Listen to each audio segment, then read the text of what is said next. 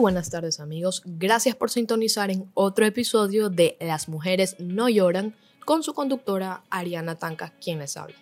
El día de hoy tendremos como invitada a Ana Belén Cordero. Ella es abogada especializada en temas de educación superior y también en comunicación política, además de ser una amiga muy querida. Hoy conversaremos sobre la brecha salarial por género, un tema fundamental en la agenda del feminismo internacional y local. Seguramente han escuchado que por cada dólar que gana el hombre, la mujer gana 77 centavos.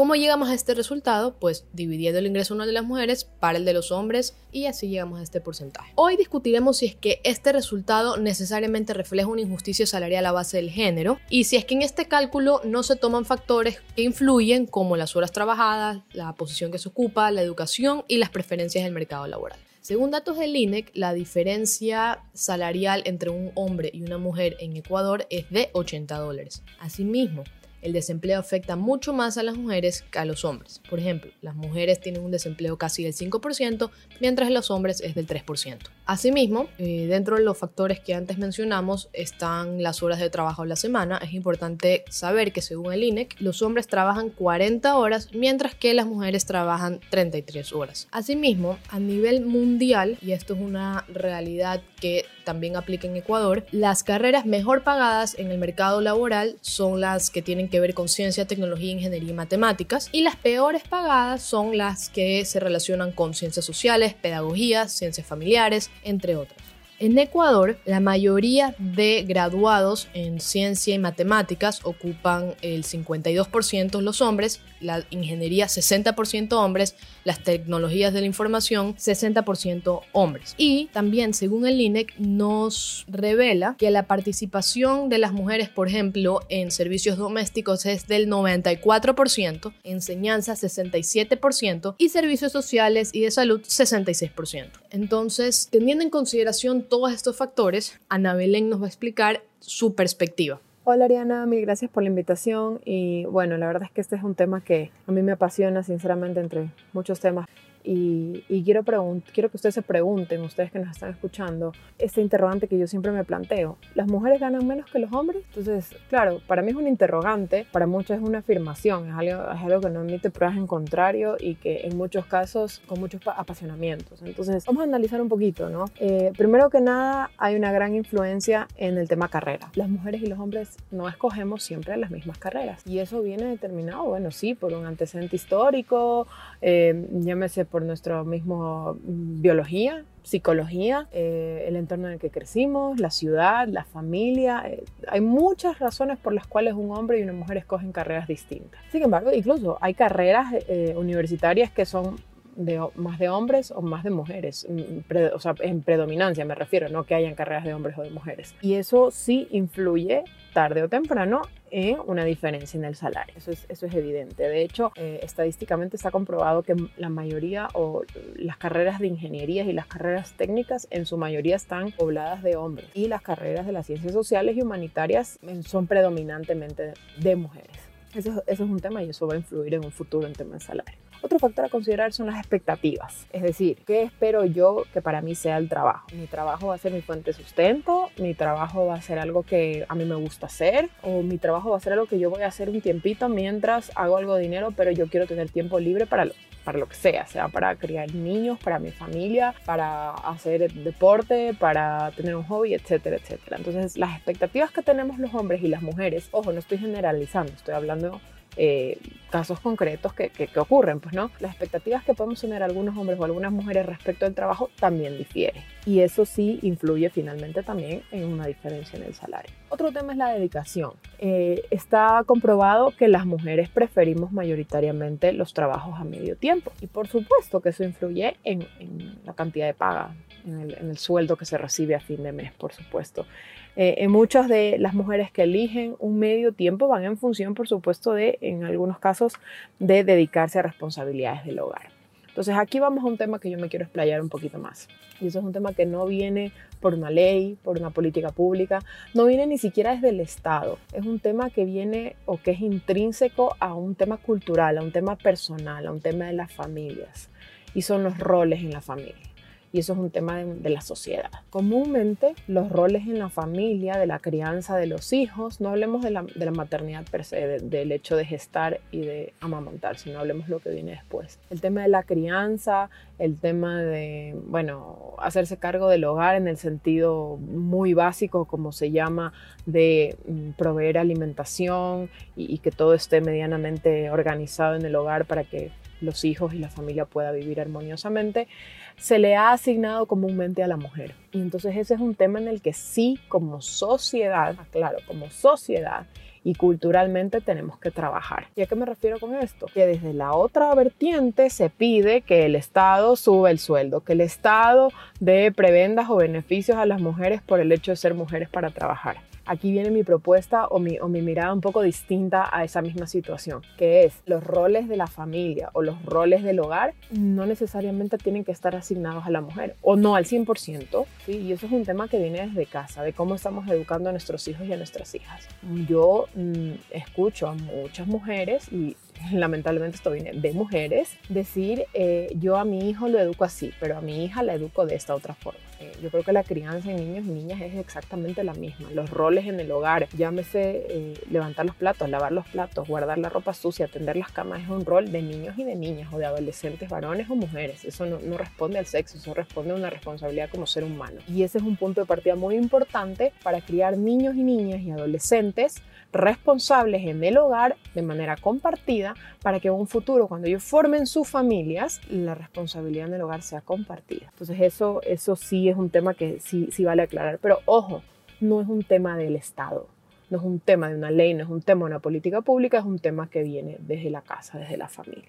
Otro tema que los hombres y las mujeres diferimos es el tema de la permanencia en el trabajo. ¿Y qué quiere decir eso? Que el hecho de interrumpir nuestra vida laboral, los hombres lo ven de una manera distinta que las mujeres. Muchas mujeres estamos dispuestas a interrumpir, aunque sea temporalmente, nuestra vida laboral o nuestro crecimiento profesional, justamente por un hecho biológico que es, en este caso, si conversemos, el de gestar a un niño. Estar embarazada, en muchos casos no necesitas ningún reposo y puedes continuar trabajando, pero el hecho de tener tu periodo de adaptamiento al posparto y la lactancia y lo que ello fuere.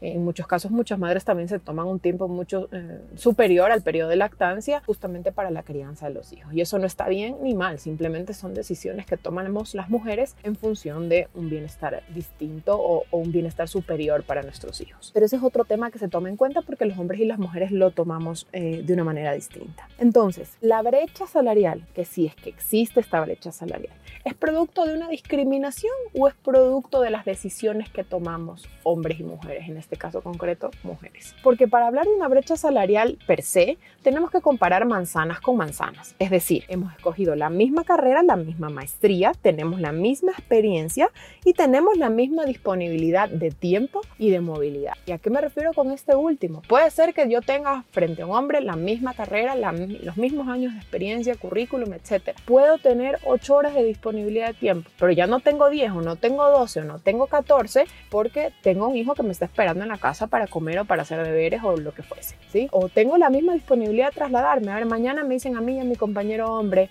necesito que te traslades tres semanas al mes, todos los meses, a X ciudad del país o a otro país. A mí me dejan en curva, porque al menos algunas madres no podemos, no queremos hacerlo por nuestros hijos y, eso no está ni bien ni mal, simplemente son decisiones que tomamos. Entonces, ese es otro tema eh, necesario de topar. De hecho, hay muchos estudios que aseveran que cuando comparamos manzanas con manzanas, es decir, misma experiencia, mismo currículum, misma disponibilidad de tiempo y movilización, las mujeres ganan el 98% de lo que ganan los hombres, es decir, casi la brecha salarial es nula. Eh, de hecho, hay muchas mujeres que ganan mucho más por sus skills, porque está probado biológicamente, vuelvo y repito, hombres y mujeres biológicamente no somos iguales y por ende está probado que mujeres biológicamente ganan más por sus skills, llámense organización, capacidad de liderazgo, comunicación, presencia. Hay muchos, hay muchos skills que tenemos las mujeres que incluso nos hacen mucho más competitivas en el mercado laboral. Entonces, dicho esto, vamos a dar paso a potenciales soluciones que no vienen del Estado. Ojo, les voy a dar la primicia, no vienen del Estado, por supuesto. Primero que nada, como les dije, las, las soluciones vienen desde las mismas personas, desde las mismas sociedades, de la misma familia, son culturales, son intrínsecas a ciertos valores de, de la sociedad si es que eres madre, me estás escuchando y eres madre, o si no eres madre y tienes sobrinos, tienes niños cercanos. La crianza de esos niños y niñas tiene que ser igual, ¿sí? Eh, no porque eres una niña, eh, tú tienes que levantarte a hacer el desayuno a tu hermano, y porque eres un niño no levantas los platos de la mesa eso influye mucho en la psiquis y influye mucho futuro. Y ese es el punto de partida para justamente una crianza compartida de roles vista desde la familia. Por otro lado, incentivar mucho más. Yo sé que ya existen algunos planes en algunas ciudades del país a que las niñas eh, se inmiscuyan mucho más y se interesen mucho más por las ciencias, por las matemáticas, por las ingenierías, por la física, por la química. No es que las mujeres no podemos o no nos gusta, sino que no ha, debido no ha habido el adecuado incentivo desde casa. A las niñas se les compran muñecas y cocinitas, que no está mal, ojo. Sin embargo, el rato que una niña tiene algún interés en robótica o en asistir a algún club de matemáticas o de física o de ajedrez, eh, en muchos casos es de menos sus aspiraciones o sus sueños por sus propios padres. O un varón, un niño, que no se le compra una cocinita porque los hombres no, no, no entran a la cocina. Un varón o un niño tiene que jugar fútbol o eh, ya cuando sea más grande puede interesarse en las matemáticas y eso, pero porque estás interesado en, no sé, en gastronomía o en psicología que, eso es de mujeres. No, no hay carreras de mujeres, no hay juguetes de mujeres, no hay juguetes de hombres, no hay roles, los roles son compartidos en casa. Y ese es un punto de partida importante para hacer ese clic o ese switch en la sociedad para el compartir roles. Otro tema que es importante es la planificación de la vida.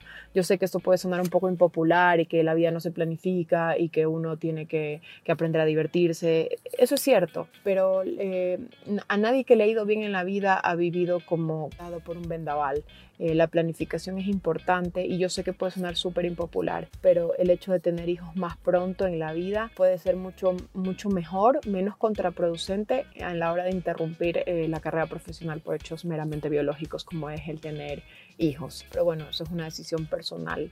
Eh, y por otro lado, sí, y eso sí, sí podemos pedir del Estado. Esto es la única cosa que sí podemos pedir del Estado y es el tema de una flexibilización laboral, porque el hecho de que se conciba el trabajo como hoy en día se lo concibe, es decir, 8 horas al día, 40 horas a la semana, eh, de lunes a viernes, eh, marcando así como robots en la era prehistórica, no, no da ninguna facilidad para que exista algo que existe en el primer mundo que se llama teletrabajo. Y el teletrabajo no solamente que es eficiente porque permite en muchos casos medir la gestión por resultados, porque es lo, ¿qué es lo que quiere un empleador? Resultados. No quiere que tú calientes un asiento ni marques un, un, aparato si es que tú no produces. Y este teletrabajo tiene dos beneficios, no solamente la gestión por resultados que le beneficia al empleador, sino que tiene un beneficio para el trabajador y su familia, que permite el balance entre el trabajo y la casa. Muchas de las personas que están sentadas 8 horas o 10 horas al día en una oficina son mucho menos eficientes que las que saben que tienen que valorar su tiempo en casa con sus hijos y logran hacer lo que hacen 10 horas sentados o no lo hacen 10 horas sentados en una oficina en 2 horas en casa. Entonces, eso sí debemos pedir al Estado y que pedir al Estado, elegir políticos que, eficientes y que propongan